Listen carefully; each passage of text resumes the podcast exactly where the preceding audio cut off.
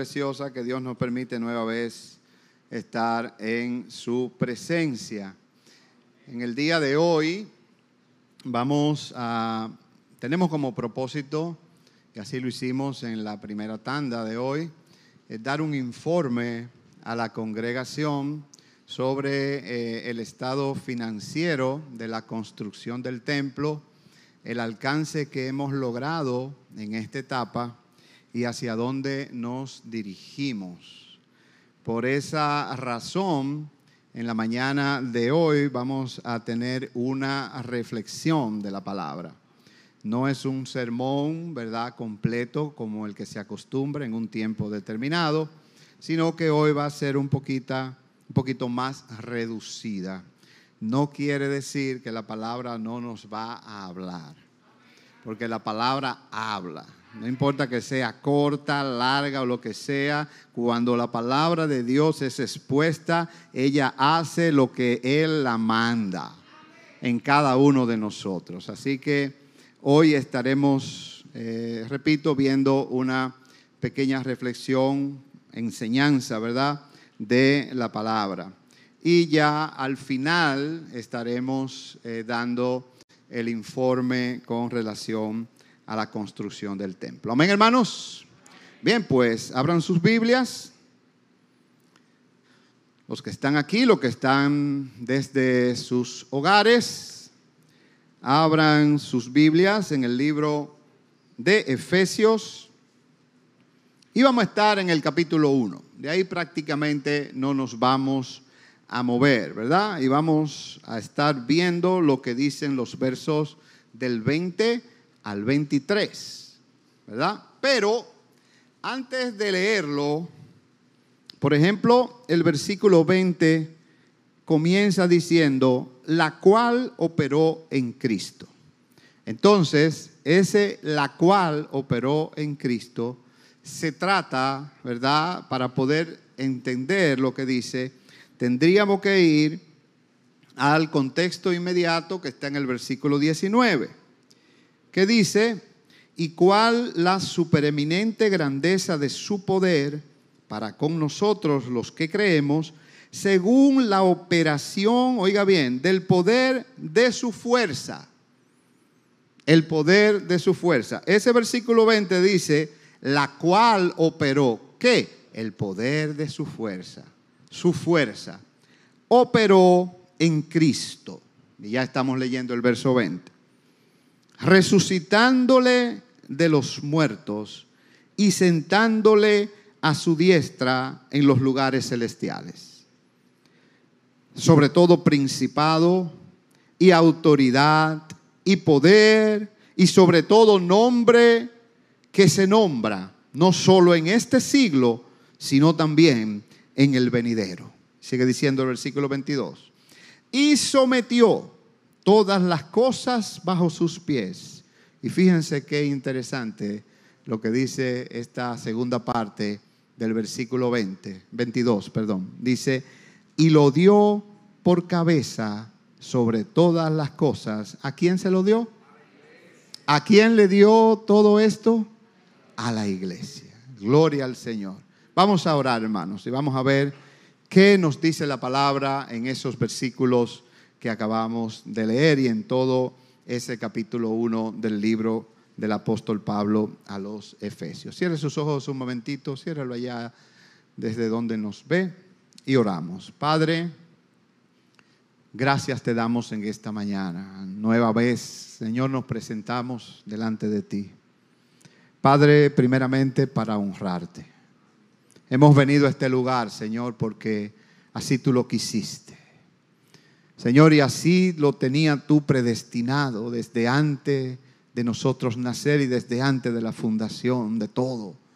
Padre, tú querías que en el día de hoy estuviéramos aquí.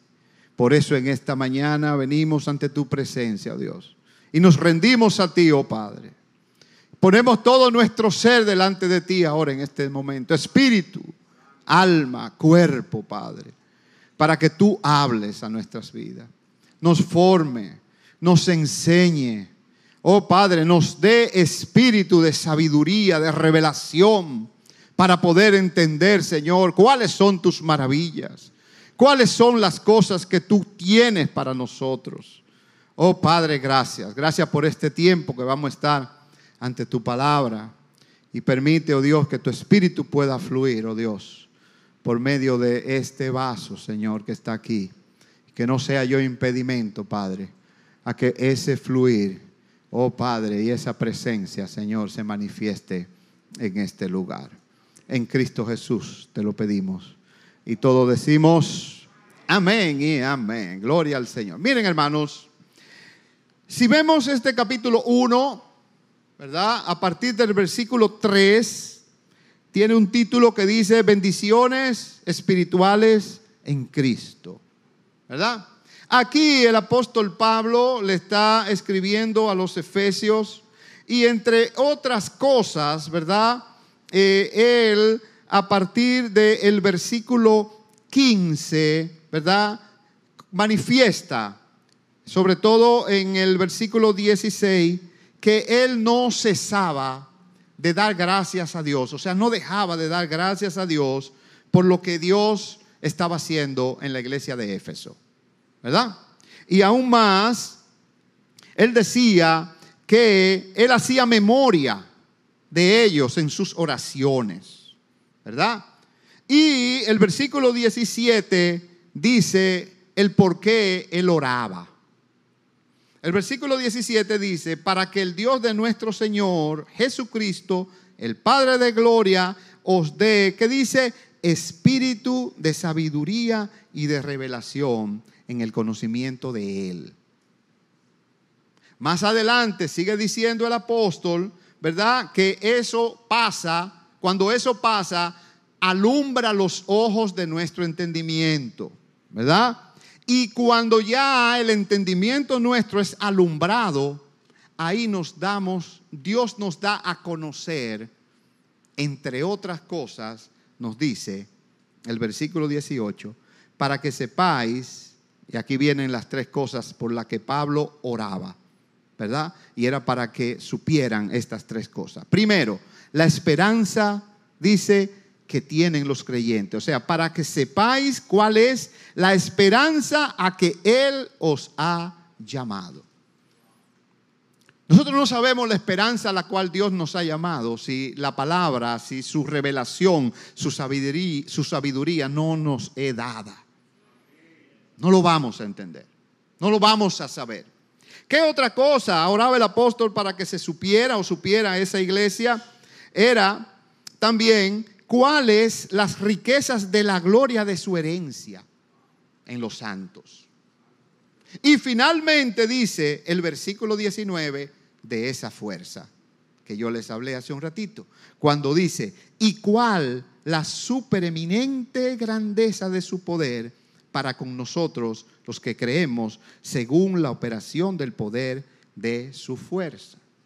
Ahora bien, estos versos que leímos nos relatan, ¿verdad? Nos hablan de que se presentó un escenario en el cual Dios tuvo que aplicar esa fuerza. El escenario que aquí nos relata, bueno, la canción última también lo relata. Y es ese domingo.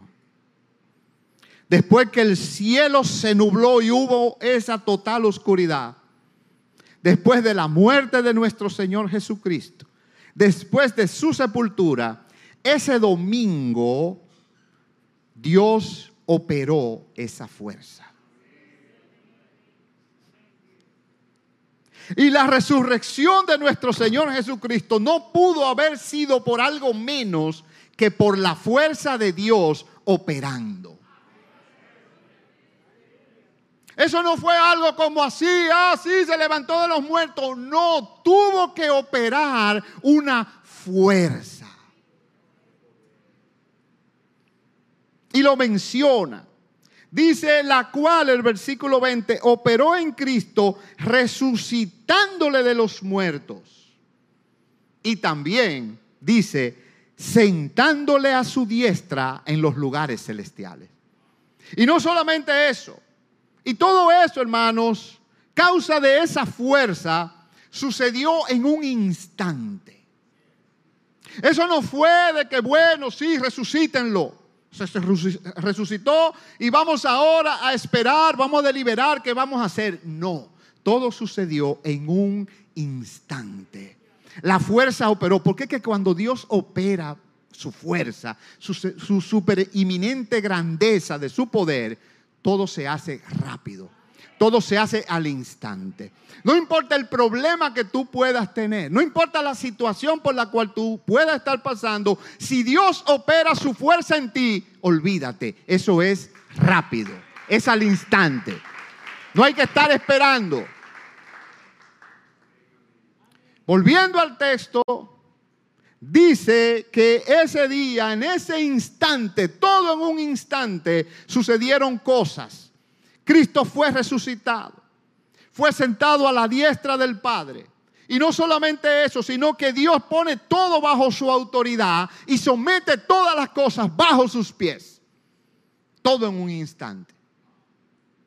Pero lo bueno de todo esto, en parte, es lo que dice esta versión, nueva traducción viviente de estos versículos. Leámoslo. El versículo 21 y el 20. Dice, ahora Cristo, ¿verdad? Después de haber resucitado, está por encima de todo. Y óigalo bien, hermano. Cristo está por encima de todo. De todo. Dice, sean gobernantes o autoridades o poderes o dominios o cualquier otra cosa, no solo en este mundo, sino también en el que vendrá. ¡Wow! ¡Qué poder!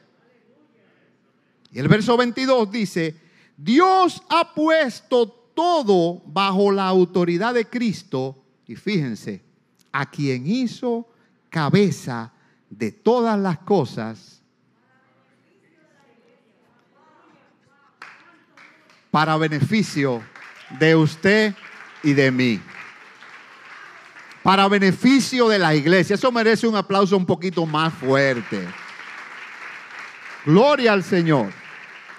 Por eso en esta mañana hemos titulado esta reflexión con el título de una pregunta. Una pregunta, ¿verdad? Y es, ¿en qué me beneficia la iglesia? Esa es la pregunta de esta reflexión. ¿En qué me beneficia la iglesia? Sabemos claramente de qué somos beneficiarios los que pertenecemos a la iglesia de Cristo. Yo digo que si nos dan la oportunidad en esta mañana de dar una respuesta aquí a unas cuantas personas, yo creo que pasarían varias cosas. Número uno, van a venir respuestas correctas y aceptables. Pero van a venir también eh, respuestas eh, equivocadas en cuanto a lo que el beneficio que realmente la iglesia da. Pero al margen de las correctas o las incorrectas, aceptables o no aceptables, yo estoy seguro que todos, a todos los que nos dieran la oportunidad de responder esa pregunta, nos quedaríamos cortos en algo. Y es en que por más que nosotros podamos decir, nos vamos a quedar cortos en los beneficios que nosotros como iglesia Dios nos da. Corto nos vamos a quedar, hermano. Escríbalo eso. Nos vamos a quedar cortito, ¿verdad? En eso. Por eso el salmista decía, bendice alma mía a Jehová y no olvide ninguno de tus beneficios para conmigo. Hermanos, ¿cuántos beneficios tenemos? pero muchas veces no nos damos cuenta. Si pudiéramos estar seguros de nosotros poder decir los beneficios, no nos daría el tiempo para nosotros poder enumerarlos. Y es que el verdadero creyente tiene que estar consciente de cómo el Padre diseñó la iglesia, cómo el Padre la creó Cómo el Padre, ¿qué le costó al Padre la iglesia? ¿Qué le costó usted y yo? ¿Qué beneficios tiene Dios diseñados para la iglesia? Debemos estar conscientes. Si nosotros estuviéramos conscientes de eso, o más conscientes, yo le puedo a usted asegurar que nuestra actitud como miembros de la iglesia sería muy diferente. Sería muy diferente. Si nos pusiéramos a analizar, a pensar, si recibiéramos verdaderamente ese espíritu de sabiduría y de revelación, y Dios nos mostrara específicamente cuáles son esos beneficios, no tuviéramos la actitud que hoy muchas veces asumimos y tenemos en cuanto a la iglesia. Gloria al Señor. La iglesia no sería para muchos lo que muchas veces es un complemento en mi vida. Un complemento. Parte de mi vida es mi trabajo, primeramente yo, obviamente, mi familia, mi trabajo, mis cosas y la iglesia. Un complemento, ¿verdad? La iglesia no fuera hasta cierto punto un lugar donde vengo y puedo callar mi conciencia. Donde vengo, hice muchísimas cosas durante la semana desagradables al Señor y vengo hoy aquí y, vengo a callar mi conciencia. Y ya de repente adoro al Señor, me emociona la música, las letras de la canción y todo se me olvida de todo lo que hice. Y salgo por ahí como si nada. Así muchos ven la iglesia, hermano. Para muchos la iglesia es eso, ir a callar su conciencia.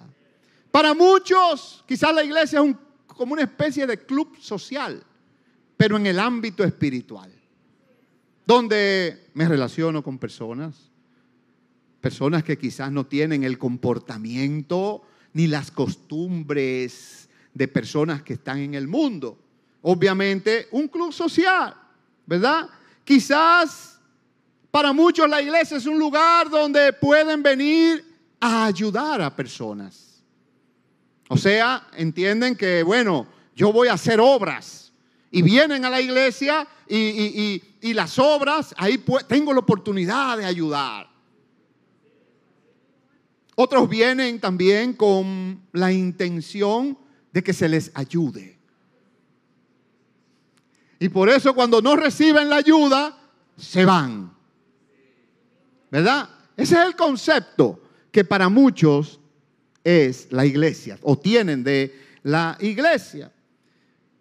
Un lugar también donde puedo encontrar un compañero, una compañera, para yo casarme, mi reina. Si estoy soltero, ¿verdad? Eh, ahí voy a encontrar una buena mujer. Si es un hombre, una mujer, pues bueno, ahí puedo encontrar un, un buen partido, una gente cristiana, creyente, ¿verdad? Otros ven la iglesia como un lugar seguro, donde voy a estar resguardado por Dios, resguardado, donde hoy si no voy a la iglesia se me puede venir todo abajo, mi familia, mi salud, ¿verdad? Mis bienes, mis negocios se pueden perder. un amuleto. Pero nosotros hoy vivimos, obviamente, en un tiempo de una extrema inseguridad en este país, en esta ciudad, ¿verdad? Y obviamente vivimos con esa lucha constante, hermanos. De un mundo, viviendo en un mundo que está completamente bajo el control del enemigo, porque la palabra lo dice, que el mundo entero está bajo el maligno. Entonces vivimos como iglesia en ese mundo bajo el control del maligno, pero también por otro lado tenemos el testimonio del Espíritu Santo que da testimonio a nuestro espíritu de que somos hijos de Dios. Entonces, esa dualidad, en esa lucha constante, tratando de vivir, eh, eh, estando en un mundo caído y llevando una vida aquí en la congregación, ¿verdad? Pero tratando de no ser parte de ese sistema fallido. Esa es nuestra vida, hermano. Esa es la vida de muchos, ¿verdad? Pero déjenme decirle que si hay algo que está bajo el control de Dios específicamente, es la iglesia. En la iglesia no podemos venir con el desorden que venimos del mundo. Venimos con Él, pero en Él, en ella es transformado.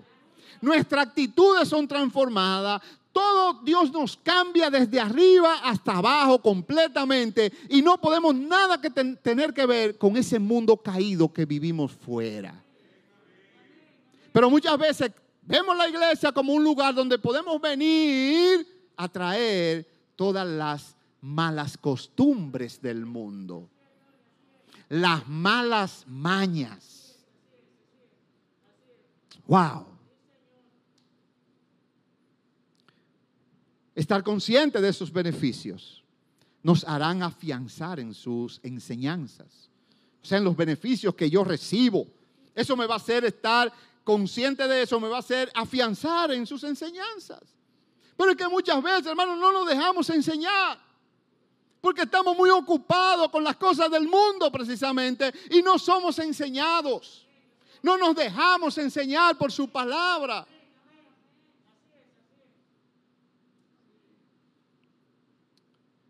El pastor Héctor hablaba la semana pasada, en horas de la mañana, en la tanda de la mañana, de que tenemos un templo ahí.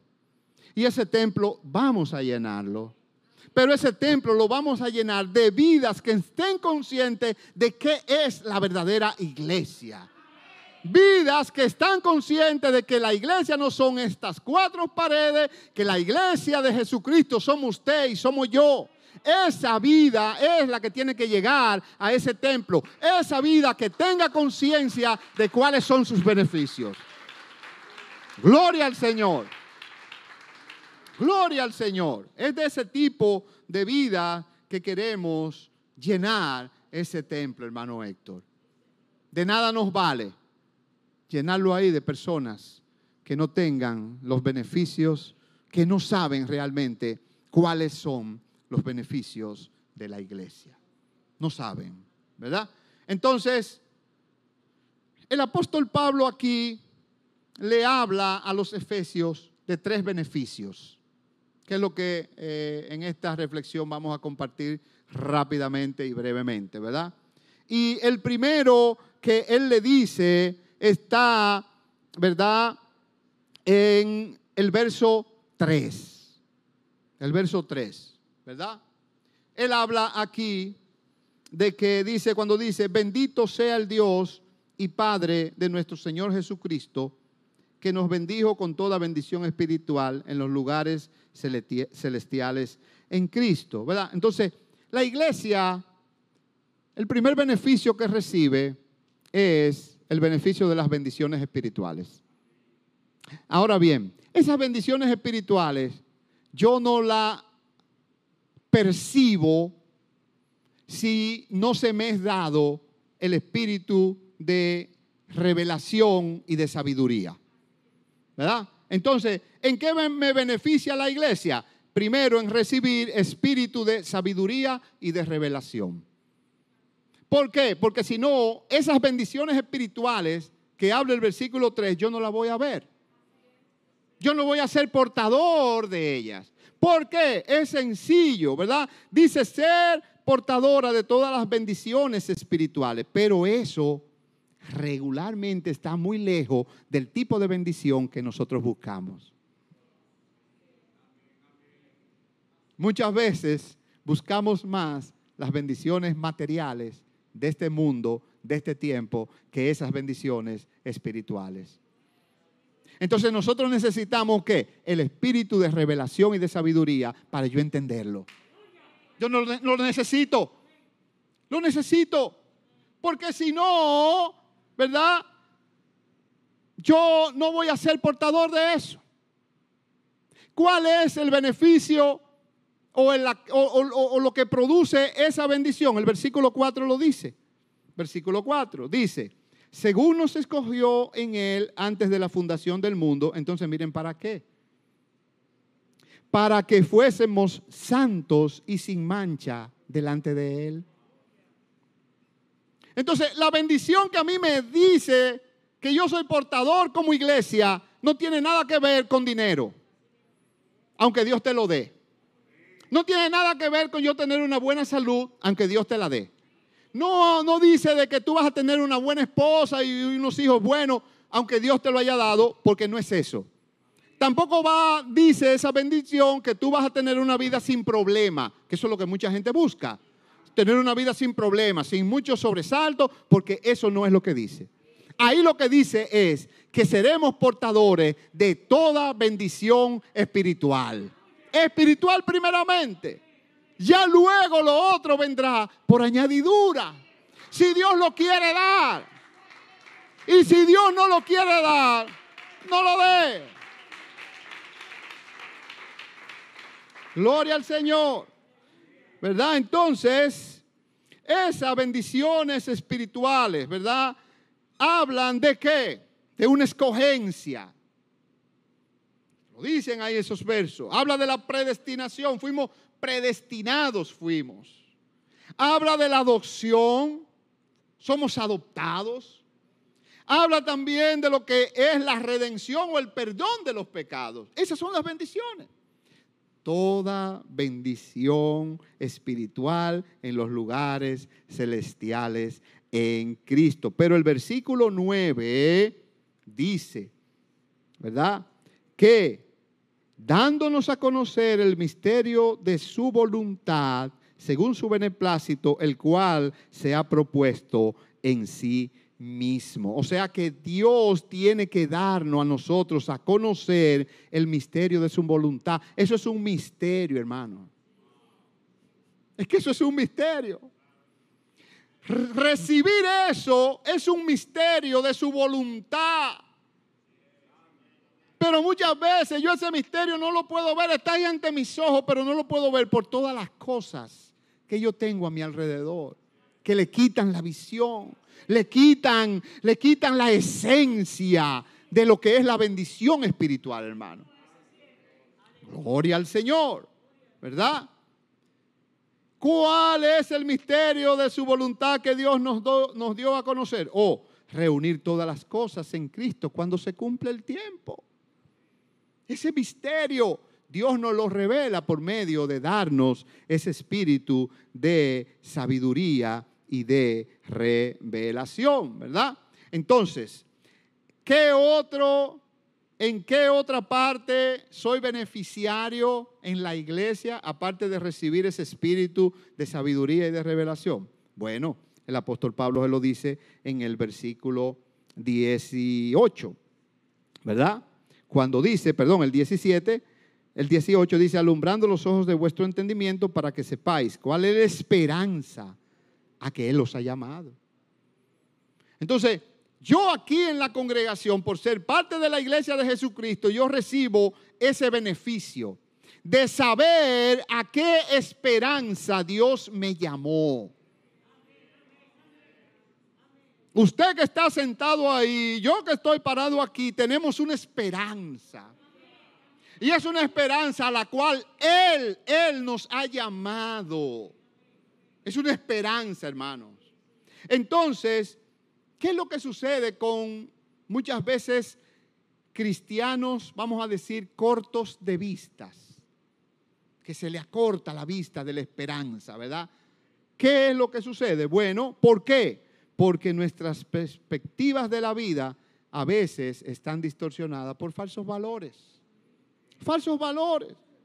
¿Cuáles son? Bueno, vivimos en un mundo, hermano, donde las metas son la prosperidad material, la seguridad, el placer, el prestigio, etcétera, etcétera, etcétera. Ese es el mundo en el cual vivimos. Esos son los valores del mundo. Entonces, esta atmósfera que nos rodea, porque vivimos rodeados de eso, ¿verdad? Hace ver la vida cristiana como algo difícil. Donde realmente cuesta ser espiritual en este tiempo. Cuesta, hermano. Y estamos en una brecha donde es muy, muy estrecho el margen para yo verme viviendo en la carne. Es muy cortita. O sea, ese hilo donde caminamos o donde caminan aquellos que no están alineados, son cortos de vista en cuanto a la esperanza que Dios nos ha llamado, lo muy probable que vivan ahí en ese borderline que muy fácil se ve viviendo en la carne. Viviendo un evangelio totalmente en la carne, carnal. Entonces, vemos eh, a eso hace que veamos el cielo muy remoto, muy lejos. Se nos acorta la vista. La vista se nos acorta y la fijamos en las cosas de esta tierra. Y la esperanza ya no es la del cielo, es la esperanza del mes que viene, del año que viene, de lo que va a pasar, de lo que va a suceder, que de acuerdo a esto, que de acuerdo a lo otro y la vista se nos acorta y se queda en este mundo. Entonces en ese punto no es para lo cual Dios diseñó la iglesia. Dios diseñó la iglesia para que nosotros supiéramos exactamente a la esperanza que Él nos ha llamado. Gloria al Señor. Gloria al Señor. Aleluya. Entonces, ese verso 16, ¿verdad? Habla de esa esperanza. Perdón, el apóstol Pablo en el verso 16 oraba para que nosotros supiéramos, para que esa iglesia de Éfeso supiera cuál, es, cuál era esa esperanza. ¿Verdad? Entonces, tenemos que estar claros, hermanos, a la esperanza a la cual Dios nos ha llamado. Y finalmente, hermanos, finalmente, porque esto es corto, ¿verdad? Es una reflexión. Es que también parte del beneficio que dice la palabra, que Dios sometió todas las cosas bajo los pies de Cristo, los resucitó primero, luego, ¿verdad? Lo sentó a su diestra, luego puso todo bajo sus pies, lo puso sobre todo principado, sobre todo, ¿verdad? Y todo eso lo transfirió a quién? A la iglesia para beneficio de nosotros. Ese último beneficio es que la iglesia tiene que conocer su supereminente grandeza, hermano. La iglesia que no conoce el beneficio de lo grande que es Dios, vive corta. O sea, es una vida que no es, no es una vida plena. ¿Por qué? Porque cualquier cosita que nos pase cualquier inconveniente, cualquier situación, nos va a, nos va a descontrolar. Nos va a descontrolar. Porque no sabemos a qué Dios le servimos. No sabemos que Él es un Dios poderoso. No sabemos que fue el Dios que operó en Cristo para resucitarle. Para en ese instante ponerlo a su diestra y poner todo bajo sus pies. Entonces, esta palabra poder, porque habla de el verso 19, según la operación del poder de su fuerza. No solamente una fuerza, no, el poder de su fuerza. Esta palabra poder en griego es la palabra dunameos que es como el explotar de la dinamita. Como la dinamita, mi hermano. Que mire, cuando usted mete un cartucho de dinamita por ahí, debajo de la tierra, ¿verdad? Ojalá tuviera aquí eh, eh, el colega, el colega que trabaja en la barri. Cuando ellos meten esos cartuchos, óigame mi hermano, eso explota y derrumba todo. O sea que es una, una fuerza poderosa. Entonces así es la fuerza con la cual Dios obra. Una fuerza poderosa. Poderosa. En el ámbito físico podemos ver esa fuerza. La podemos ver. La podemos ver, por ejemplo, en esos, a mí me impresionan mucho esos transatlánticos, esos barcos de guerra, ¿verdad? wow, eh, enormes, ¿verdad? Esos aviones, ¿verdad? Las armas nucleares, cuando vemos esos ensayos, ¿verdad? Entonces, esa, ese poder que actúa en el ámbito físico es enorme. Nos impresiona, por ejemplo, el poder y la fuerza de cuando lanzan eh, eh, un cohete al espacio. Eso es algo impresionante, ¿no? Como sube, lleva gente, lleva personas, transporta equipo de investigación y se van a los lugares siderales allá. Eso es impresionante. Pero, ¿qué tanto nos impresiona el poder de la fuerza que actuó ese domingo? ¿Qué tanto nos impresiona cuando Dios proveyó cordero para Abraham. Cuando abre y le dice a Moisés, toca las aguas y abre el mar rojo en dos. ¿Qué tanto nos impresiona el poder de ver a Dios obrando eh, con Daniel en el foso de los leones? De ver a Dios apagando el fuego del horno de fuego con Sadrach, Mesach y Abednego dentro. Eso es impresionante, hermanos. Ese es el poder de su fuerza. El poder que operó en Cristo para resucitarle. Aleluya. Ni decir del poder de Cristo en esos tres años o 33 años que duró de vida, de todos sus milagros, cómo levantaba a los muertos, cómo sanaba a los enfermos, cómo abría la vista de los ciegos, cómo hacía que el paralítico caminara, ni decir el poder que actuó en los apóstoles, donde hubo una parte que que personas con solamente creían y entendían que estar cerca de ellos, la fuerza del poder de Dios iba a actuar en ellos, en esas personas que solamente querían estar cerca de Pablo o tocarlo. El poder que actuó en aquella mujer con flujo de sangre. ¡Wow! Que con solo tocar el manto de Jesús, ella fue sanada. ¿Y qué dijo Jesús? siento que de mí salió, ¿qué? Poder. ¿Conocemos realmente como iglesia ese poder? Usted sabe que ese poder no se le dio al mundo que lo conociera, sino se le dio a aquellos que formamos parte de la iglesia de Jesucristo. Ese poder no se le dio al mundo. No se le dio porque no lo van a conocer. Ese poder es exclusivo.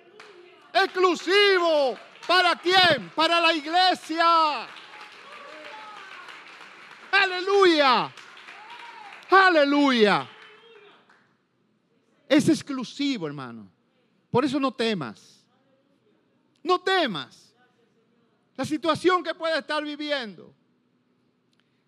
No temas a ninguna situación que te puede sobrevenir. No temas. Le servimos a un Dios poderoso. Un, un Dios que tiene una super eminente grandeza. Ese es el Dios al que le servimos. Y es el Dios que puso a Cristo como cabeza de la iglesia y nosotros como parte de la iglesia, Él es nuestra cabeza y nosotros estamos bajo su autoridad. Gloria al Señor. Gloria al Señor. Finalmente, hermanos, hay que terminar, se me ha ido el tiempo. Pero yo quiero concluir, ¿verdad?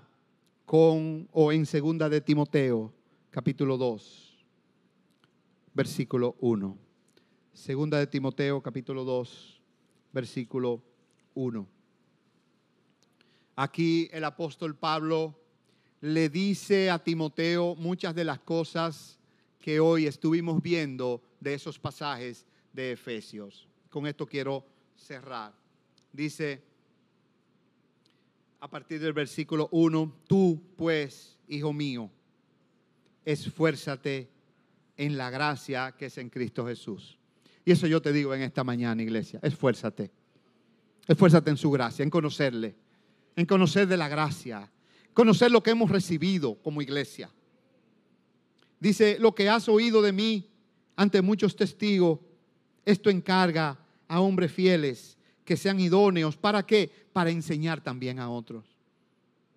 ¿Qué era lo que el apóstol Pablo quería? Que nosotros fuéramos enseñados. Pero nosotros también tenemos que enseñar a otros. El versículo 4 dice, ninguno que milita se enreda en los negocios de la vida, hermanos, a fin de agradar a aquel que lo tomó por soldado. Nosotros, la iglesia, es tomada como soldado de Jesucristo. Por eso esto es una milicia. Por eso nosotros militamos. Aquí no es voluntad, así de que yo vengo, no, yo no estoy disponible, no. El servicio militar no es voluntario, no es cuando usted quiere, es cuando usted lo manden. Es cuando usted lo manden. No, que mira, que yo esto, que lo otro, que no puedo, que no, que ponga otro. No. Versículo 8. Dice, el versículo 7 dice, considera lo que digo y el Señor te dé que entendimiento de todo. Acuérdate, acuérdate de Jesucristo, del linaje de David, resucitado de los muertos, de los muertos conforme a mi evangelio, ¿verdad? Y dice el versículo 11, palabra fiel es esta. Óyelo bien, iglesia. Palabra fiel es esta, ¿verdad? Si somos muertos con Él, dice, también viviremos con Él. O sea que para vivir con Él hay que morir. Hay que morir. Morir a este mundo morir al yo, morir a todo lo que me, esa atmósfera que me rodea, yo tengo que morir si quiero vivir con Él. Condición. Versículo 12. Si sufrimos, también reinaremos con Él. ¿Cuánto están dispuestos a sufrir? ¿Estamos dispuestos a sufrir? No. Lo que queremos es que todo pase sin sufrimiento. Ponme la anestesia para yo no sentir nada.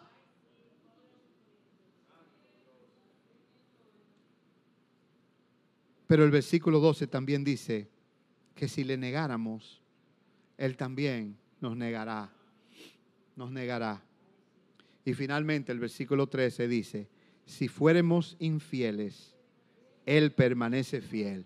¿Por qué?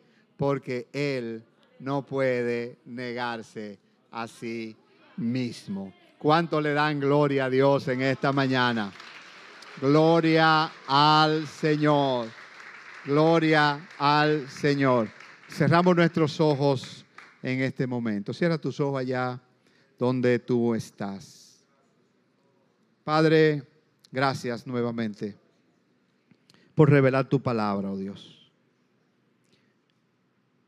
Ay, Padre, mira ese anhelo en el apóstol Pablo de orar por esa iglesia para que tú te le revelaras, para que tú le dieras espíritu de sabiduría. Oh Padre, y eso pedimos en esta mañana para esta iglesia, que tú les dé espíritu de sabiduría y de revelación. Oh Padre, para nosotros como iglesia, poder saber, conocer cuáles son esas grandezas, esos beneficios que tú nos has dado como iglesia. Padre, cambia la percepción que como iglesia podemos tener, esa percepción errada que podemos tener como lo que es o qué es la iglesia de Jesucristo. Padre, revélanos, Señor, tu palabra. Llénanos de tu entendimiento, Dios. Enséñanos, oh Padre. Oh, que podamos ser, Señor, miembros de esta iglesia, de este cuerpo, oh Padre, que tú has, Señor, puesto, Señor, bajo tus pies, del cual tú eres cabeza, oh Padre.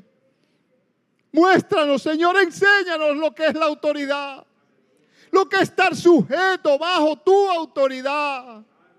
Oh Dios, no importa lo que nos duela. No importa si tenemos que morir, a qué tenemos que morir y qué tenemos que sufrir, oh Dios.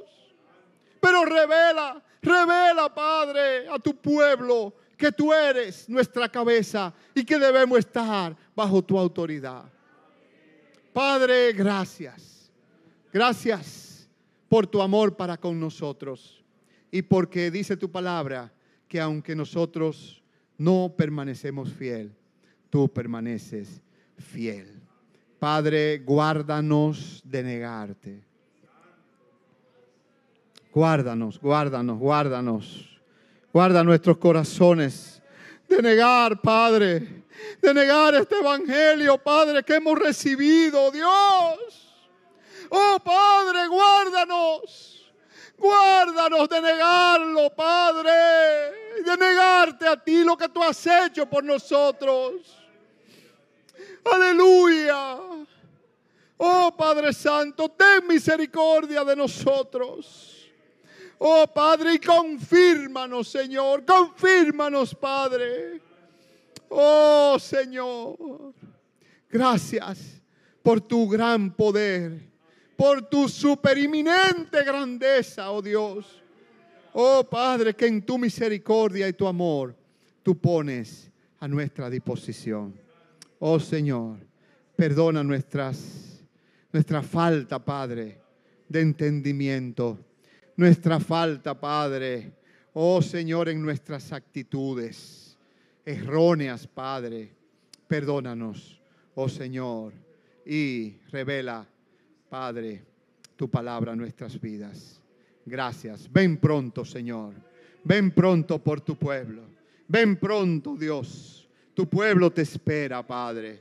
Oh, tu pueblo te espera, oh Dios. Ven pronto, Rey. A levantar a tu pueblo, Padre. Ven pronto. Ay, porque así pronto también reinaremos contigo, Padre. Y junto contigo estaremos por toda la eternidad, Padre. Oh Señor, en el nombre de Jesús te lo pedimos. Y todo el pueblo dice, amén y amén. Dale un fuerte aplauso al Señor. Gloria al Señor.